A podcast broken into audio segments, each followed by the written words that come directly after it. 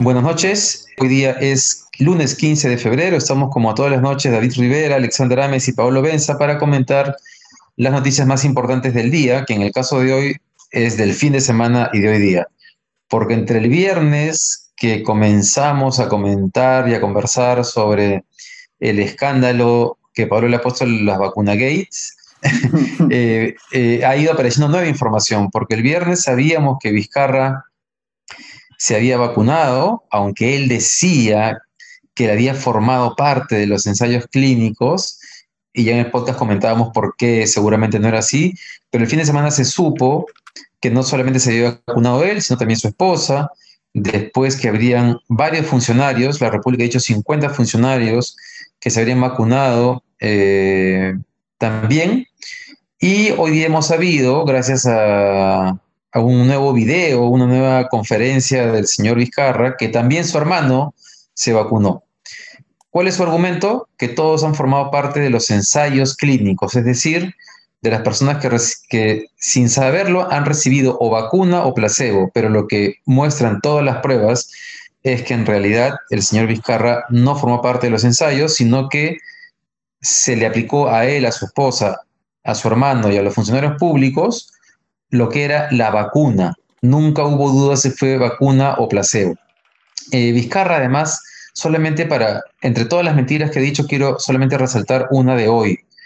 Eh, porque él en su primer video del jueves o viernes, cuando trata de explicar cómo así le han puesto la vacuna, él dice que en una de las visitas a la Cayetano o a San Marcos, de pronto un doctor le dijo, y presidente, no querrá formar parte usted de los ensayos, ¿no? Y esa ha sido su excusa. Hasta hoy día, que lo que he dicho es que eh, no se le ofrecieron, sino que él decidió formar parte de los ensayos y por eso llamó al doctor Málaga para decirle, oye, quiero ser un peruano sacrificado y entregarme como Alcides Carrión y que para probar la vacuna.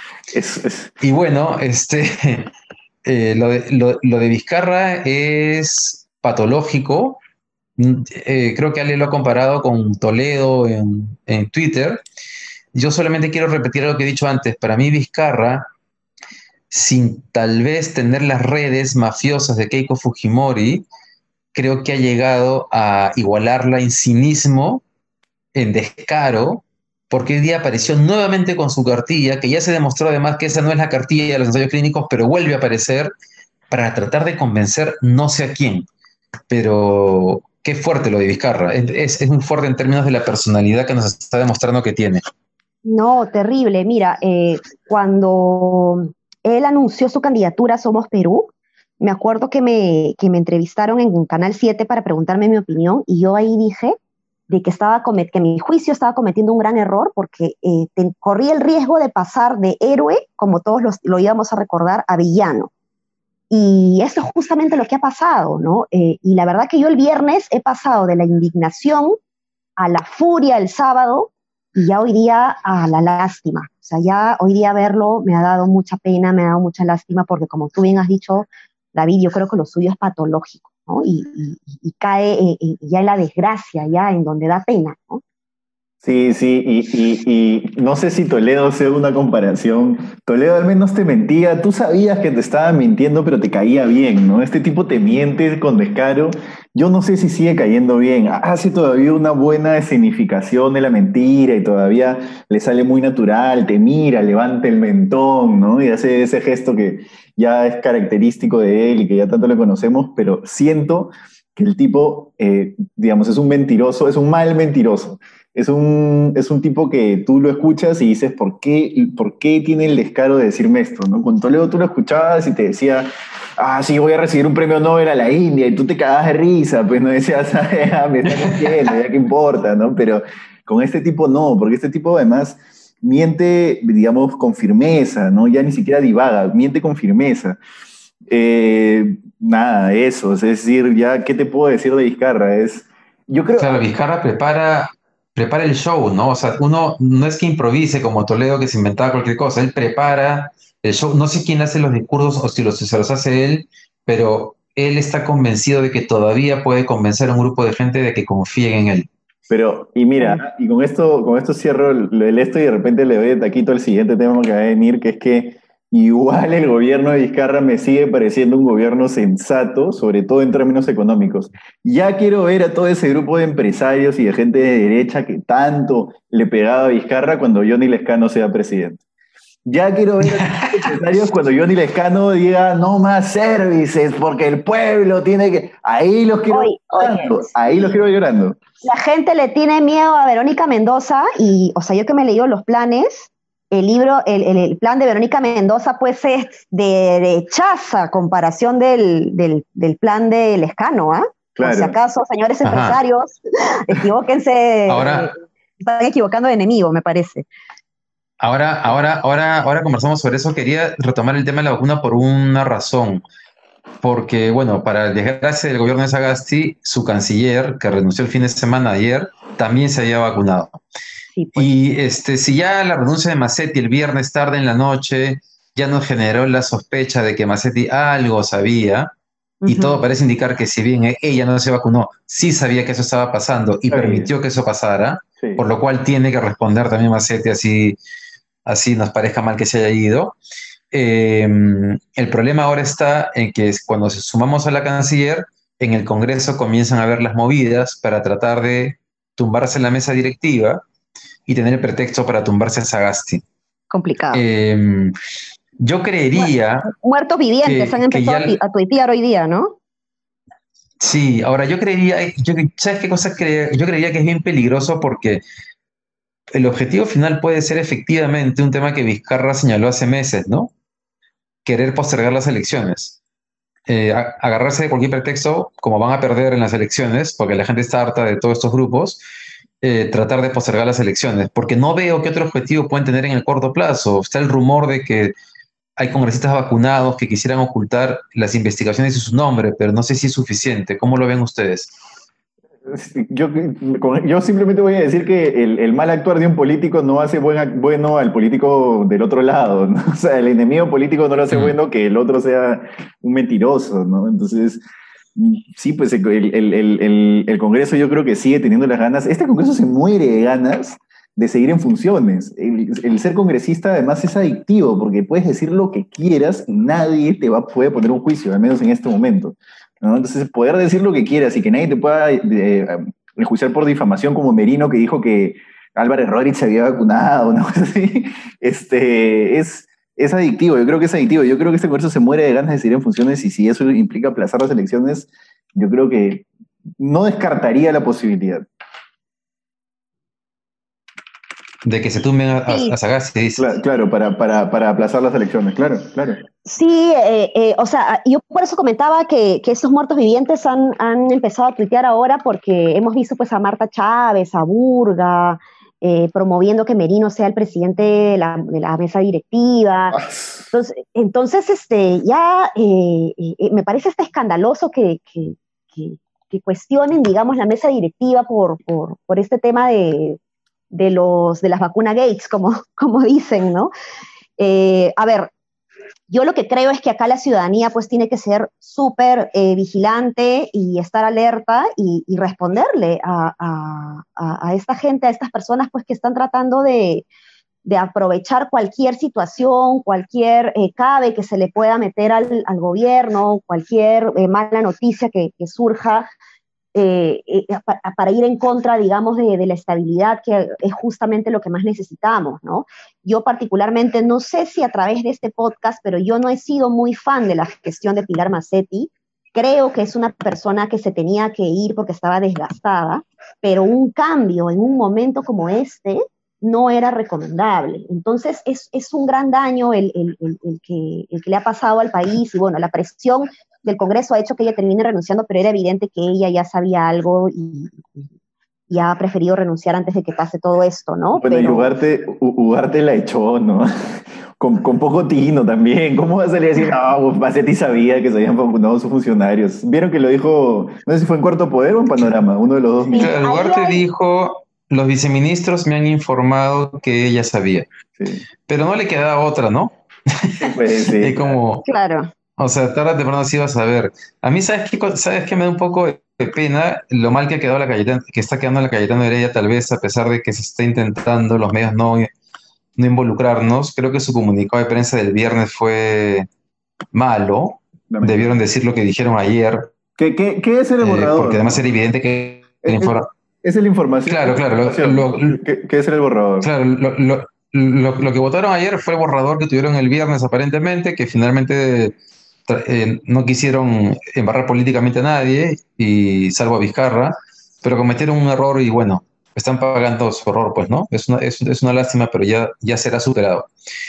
Hablemos del escano y de las encuestas, entonces.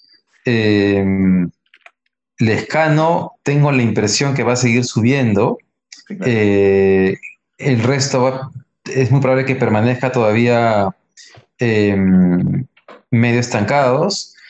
Tengo la impresión que es no necesariamente efectos de la campaña, sino de, es como un efecto recordación sumado a que, claro, en ese efecto recordación hay una valoración de que peleaba pues las causas justas por los consumidores, sobre todo, ¿no? Eh, he visto su campaña publicitaria, no sé si han visto ayer mientras veía los, los, dominicales, había franja electoral, ¿no? Muy bueno. una de las cosas que me llamó la atención, exactamente, porque es súper preciso, el agua. Y habla del agua y los problemas 1, 2, 3 y vamos a hacer esto de acá. Mm. En cambio, es algo que, por ejemplo, Verónica Mendoza no logra hacer todavía. Este, entonces, claro, el discurso así, la narrativa muy grande y todo el rollo, pero concretamente no va a ningún lado, ¿no? Y ahí el escándalo puede comenzar a quitarle eh, a, seguir ganándole terreno a, la izquierda en esta campaña. Sí, tal cual. Bienvenidos, bienvenidos a la frase cliché, el Perú no es Twitter, ¿no? Es decir, el escano no es broma, el escano viene viajando a regiones y ha estado en gira por el norte, por el sur, por el centro desde hace por lo menos dos meses. Y da entrevistas a cualquier medio que le ponga un micro delante y una cámara delante. Eso es hacer política. Yo no entiendo el asesor de Julio Guzmán por qué lo ha escondido y por qué Julio Guzmán ha decidido que su campaña va a ser por, por redes sociales. A ver, hay una responsabilidad con el COVID, sí, pero hay, hay regiones. Ucayali, me parece, me parece, si no, si, si, si mi, memoria, mi memoria no me está fallando, eh, creo que no tiene alerta máxima. Entonces podría ir para allá y hacer una campaña, obviamente respetando las medidas de, de distanciamiento, ¿no? ¿Por qué eh, se piensa que se va a ganar una elección haciendo campaña por redes sociales con programas como Hablando con Julio o Hoy día con los Morados? Eso no le va a ganar una elección. Al final, aquí en el Perú, dos tercios de la población viven fuera de Lima, dos tercios de la población tienen otra forma de entender y de relacionarse con la política. Sí, eh, sí. A ver, o sea, ah, yo creo que, que, que, el escano va a aprender más porque además, acordémonos que en estos meses, cuando la pregunta era por qué congresista o por qué partido votarías para el Congreso, si mal no me equivoco, Acción Popular ha estado primero, siempre. Entonces, eh, esto, que significa, esto que significa que los congresistas que están chambeando en regiones le van a hacer la chamba de levantar al escano con eh, sobre todo con los resultados que ahora están teniendo en, las encuestas, la presencia que, tienen medios, ¿no? Entonces, eh, Acción Popular es el partido más antiguo, ¿no? Entonces, eh, e, ellos están bien organizados de manera descentralizada. Entonces, si, si, es el partido con mayor intención de voto en el Congreso, yo creería que, sus candidatos al Congreso le van a hacer la campaña nacional eh, como, como Johnny Lescano espera, ¿no? Y su bastión es el mm. sur. Yo hace poco revisé el desagregado de Ipsos y su bastión es el sur. Él es de, él es de Puno, entiendo.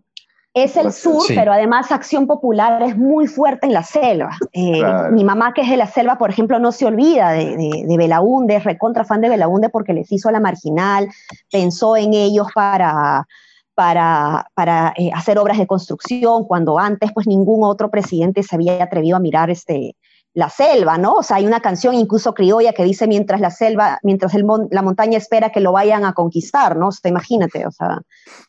Eh, Ahora, sí, sí, sí, a la izquierda podría preocupar a algunos Lescano, a la derecha, a mí hay una combinación de factores que me está preocupando.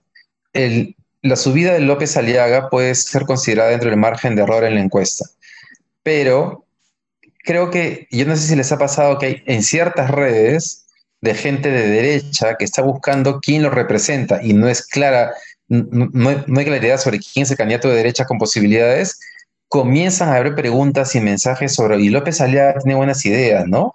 Eh, o mira, esta propuesta es buena.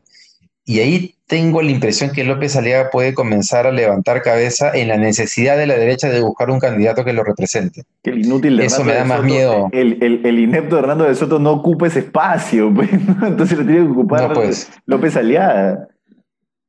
Bueno, y, hasta donde yo sé, él ha estado relacionado también con temas de marketing y publicidad, ¿no? Profesionalmente. Entonces, este, debe estar bien mm. asesorado. También hoy día he visto un sticker de él, eh, súbete a la ola celeste, ¿no? Eh, un, sticker de, WhatsApp que ya está empezando a circular, ¿no? Entonces, este, si ya la gente está mandando ese sticker, es porque eh, el, boca a boca está, ¿no? La radio Bemba está ahí sonando su nombre, ¿no? Sí. Y, claro, y además creo que lo de... Dale, dale, Pablo. La pregunta es si es que hay un electorado de derechas ese tipo de derechas, obviamente y no la derecha a la que apelaba el Fujimorismo, que es una derecha más popular, ¿no? Pero si hay un electorado de derecha suficiente para que Aliada sea presidente o pase segunda vuelta, no, no sé. Yo creo que hay, pero que además con la crisis ha aumentado la polarización. Yo tengo unos chats ahí de la gente de la Pacífico de, de mi generación, ¿no? O sea, 90, 95.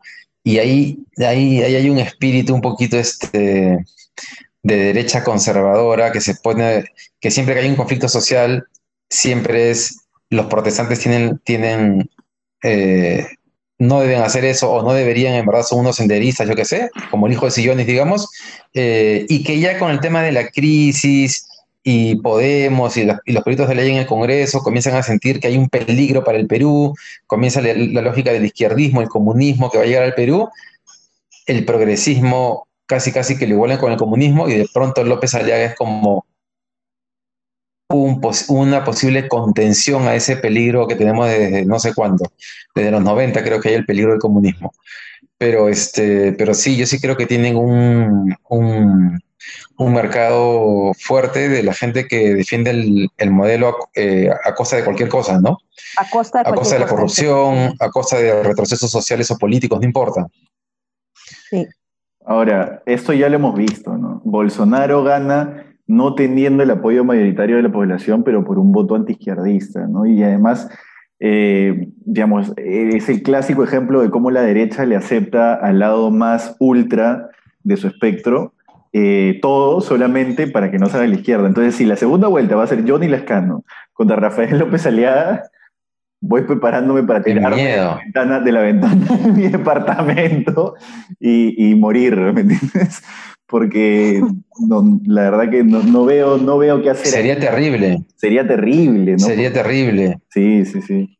sí.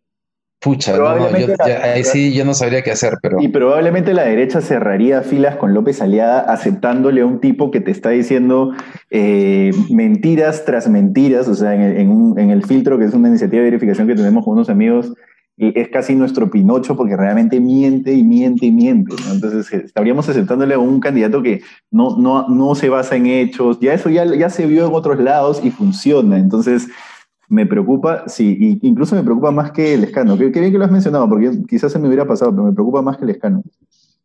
A mí también, me preocupa más que el escano. Eh, sí, López Aliaga me parece que es mucho más peligroso, pero probablemente la derecha no lo vaya a ver así, ¿no?